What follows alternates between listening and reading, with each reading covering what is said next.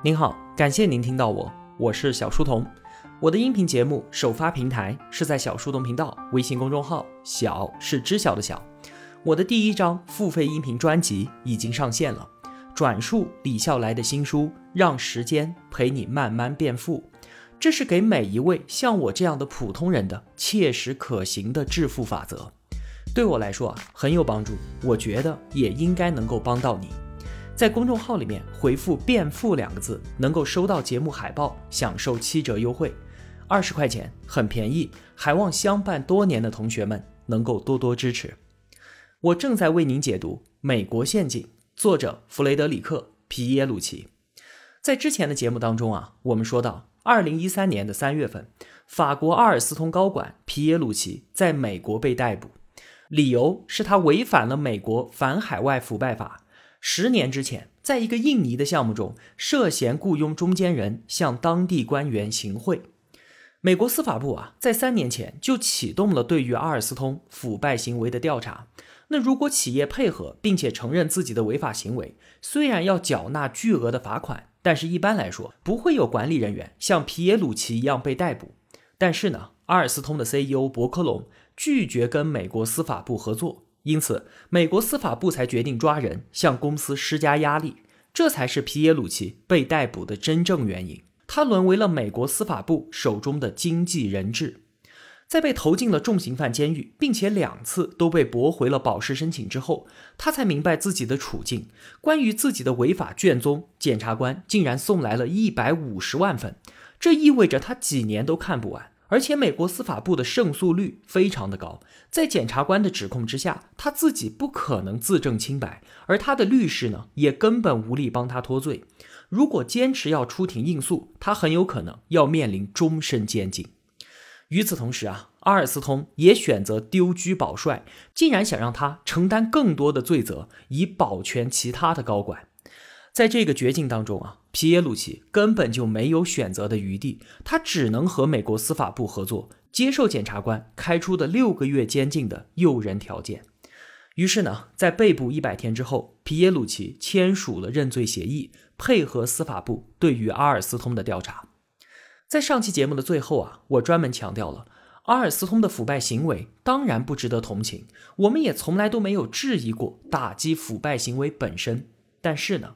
美国的长臂管辖权和反海外腐败法的管辖范围却应该受到质疑。一部法律不应该变成为打击他国企业的工具。今天，我们就先来说说反海外腐败法和美国的长臂管辖权。关于这个话题啊，在中信出版社引进的另外一本书中有更为详细的讲解。这本书呢是美国陷阱的姐妹篇，叫做《隐秘战争》。作者阿里拉伊迪和皮耶鲁奇一样，都是法国人。他在法国国家关系和战略研究院工作。反海外腐败法的颁布是在一九七七年著名的水门事件之后。水门事件应该很多同学都知道吧？话说一九七二年美国大选，共和党尼克松的竞选班子就派人潜入了对面民主党在华盛顿水门大厦的办公室里面，安装窃听器，窃取人家的竞选策略。结果呢，被抓了个正着，尼克松被迫在任上宣布辞职，成为了历史上第一个因为丑闻而辞职的总统。这在当时啊，可以说是极为轰动。后来呢，在调查尼克松下台政治丑闻的过程当中，司法部就挖出了一个资助和贿赂外国公职人员的庞大体系，涉及到四百家美国公司，行贿金额累计超过三亿美元。其中啊，最具代表性的是一家叫做洛克希德的大型军火公司。他为了向其他国家出售战斗机，给意大利、德国、荷兰、日本等等政府高官支付了数千万美元的汇款。在向日本行贿的事件当中啊，美国的中央情报局 CIA 竟然也扮演了合谋的角色。一九七六年，当事件被曝光，就连日本首相都引咎辞职了，这在美国引起了巨大的轰动。CIA 都参与到了这样的事情，这对于美国的国家形象是极为不利的。时任美国国务卿的基辛格亲自出面把这件事情给压了下去。但是呢，一波未平，一波又起，香蕉门事件又爆发了。媒体又爆出，美国大型进口企业竟然直接贿赂了中美国家洪都拉斯的总统，让他下调了香蕉的关税。你看这些接二连三的经济把戏，完全玷污了美国的国际形象。于是呢，美国国会就在一九七七年通过了这一部反海外腐败法，目的就是为了遏制企业使用贿赂手段操纵贸易和市场。这里所说的企业，可不仅仅是指美国企业，还包括外国企业。那你说美国颁布的法律凭什么管辖外国企业呢？这就是所谓的长臂管辖权。按照字面意思来理解，就是伸长手臂到处管事儿。美国法律规定，只要和美国有最低限度的联系，那么就归美国的法律管辖。德国西门子的贿赂案，这算得上是反海外腐败法实施以来的惊天大案了。怎么回事呢？二零零六年，德国司法部展开了对于西门子在全球范围内行贿行为的调查。美国司法部得知消息之后呢，也伸手管起了这个案子。西门子的贿赂行为确实规模惊人，有超过两百九十个项目涉及到向多个国家政府官员行贿，像是阿根廷、俄罗斯、伊拉克、墨西哥、越南等等等等。但是西门子没有用一分钱行贿美国的政府人员或者是机构，可以说啊这件事儿和美国没有半毛钱的关系。但是美国却认为西门子是在我们国家上市的公司。而且呢，有几笔行贿款项是通过美国境内的银行账户转移的，因此呢，西门子当然算和美国有联系，这就受到了反海外腐败法的管辖。最终，西门子向德国政府缴纳了近六亿欧元的罚款，同时又向美国缴纳了八亿美金的罚款。他也真是够倒霉的，一罪二审，不仅被自己的国家罚，还交给了美国人那么多的钱。这里所谓的与美国有最低限度的联系，可是相当的宽泛了。不仅仅是在美国上市，通过美国银行进行支付，如果你使用美元交易，甚至是用美元计价来签合同，都会让你归入到美国法律的管辖范围。还有更过分的，话说，二零一一年，有一家匈牙利的公司突然接到了美国数百万美元的罚单。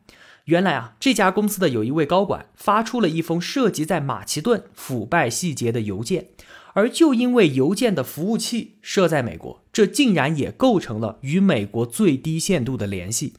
最后呢，这家倒霉的匈牙利公司只得认罚，因为如果不认，美国可以以此为借口禁止你到美国做生意，甚至直接禁止你使用美元结算。这对于一家做国际业务的公司来说，简直就是毁灭性的惩罚。所以啊，现在我们知道了，美国司法部为什么可以因为阿尔斯通在印尼贿赂当地官员而逮捕皮耶鲁奇，这在美国人看来啊是再正当不过的了。那美国对于全球的腐败行为真的做到一视同仁了吗？并没有。就正如在上期节目结尾的时候我们所说的，在反海外腐败法实施的近四十年时间里面，美国司法部从来没有从美国石油和国防巨头公司的交易中挑出什么毛病。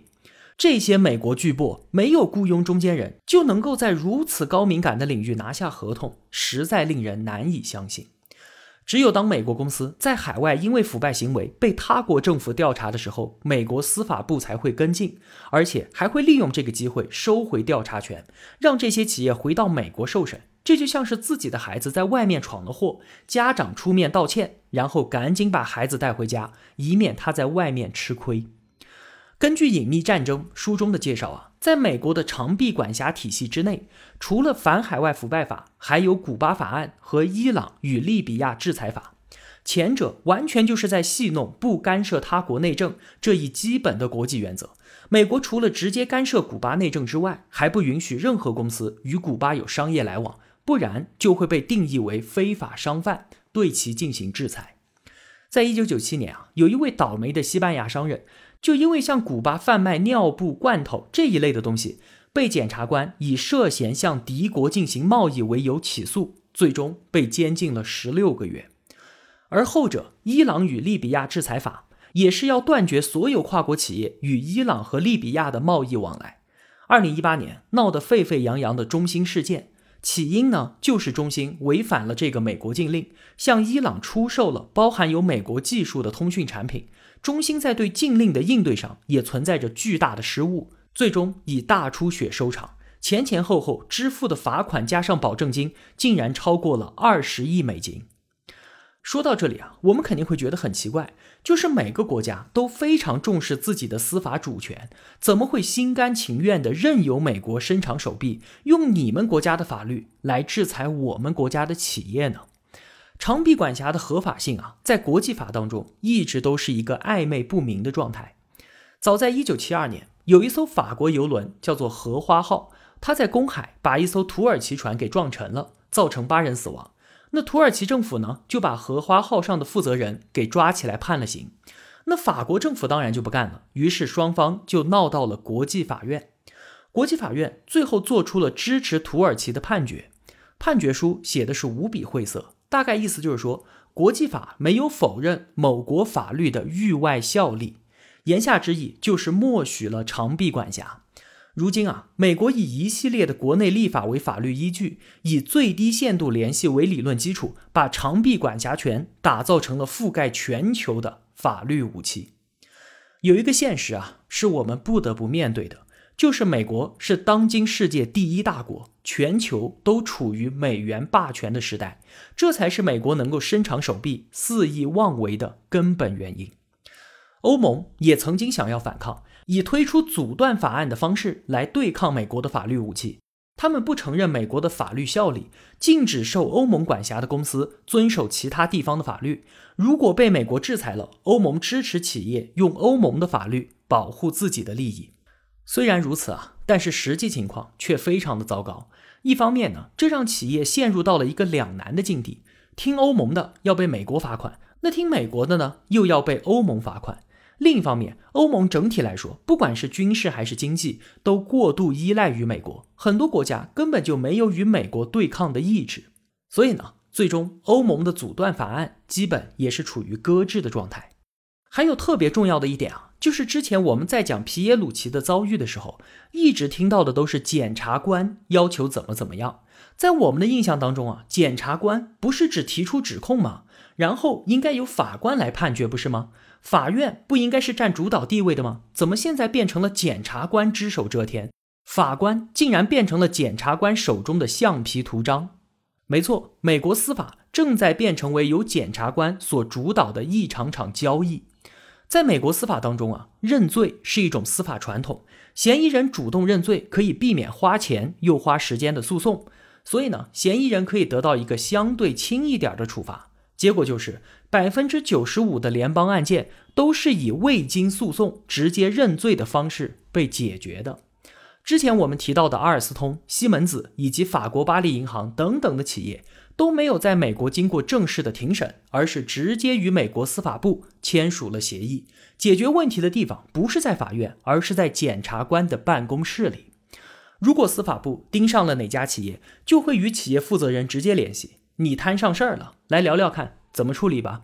之前我们在节目当中也说了，如果企业配合，那就协商签署协议；如果不配合呢，美国司法部就动用强硬手段。于是才有了美国陷阱当中皮耶鲁奇的故事。隐秘战争向我们介绍了三种协议，第一种是认罪协议，当企业违法行为严重，或者是司法部认为企业不配合，那就会受到重罚。像是法国巴黎银行和阿尔斯通都签署了罚款数额巨大的认罪协议，这件事啊，在后面的故事当中我们还会说。第二种呢，叫做延缓起诉协议，相对于第一种来说啊，这个要轻一些。企业的行为没有被定性，接受处罚，并且实施一些监管预防措施。像是阿尔卡特朗讯在二零一零年签署的就是这样的协议。最后一种呢，叫做不起诉协议。这也是为什么，二零一二年美国银行摩根士丹利可以免于因为在亚洲国家的腐败行为而受到处罚。司法部认为啊，企业内部的反腐程序是有效的，所以呢就放弃起诉。在检察官与企业协商达成协议的过程当中啊，法院根本没有参与其中，对具体案情的了解也相当的有限，那就更谈不上什么有效的监督了。不仅仅是我们细说的阿尔斯通，所有的跨国大企业的案子都是一场交易。我们看到美国司法部对一家又一家的企业开出了天价的罚单。作者认为，美国的长臂管辖权简直变成了山姆大叔的一棵摇钱树。那关于美国的反海外腐败法和长臂管辖权，我们就先说这么多。回到《美国陷阱》这本书。皮耶鲁齐在被捕一百天之后，在检察官胡萝卜加大棒的压迫之下，决定认罪。如果真的按照检察官所说的六个月刑期，那他还可以回家过二零一三年的圣诞节。认罪之后啊，阿尔斯通立刻将他扫地出门。皮耶鲁齐收到了一封解雇他的邮件，公司的人力资源部首先指责了他旷工，这真是太好笑了。皮耶鲁齐也不想旷工啊，但是他不是在蹲大牢吗？而且还是阿尔斯通的替罪羊，这竟然也能成为解雇的理由，被写在邮件里面。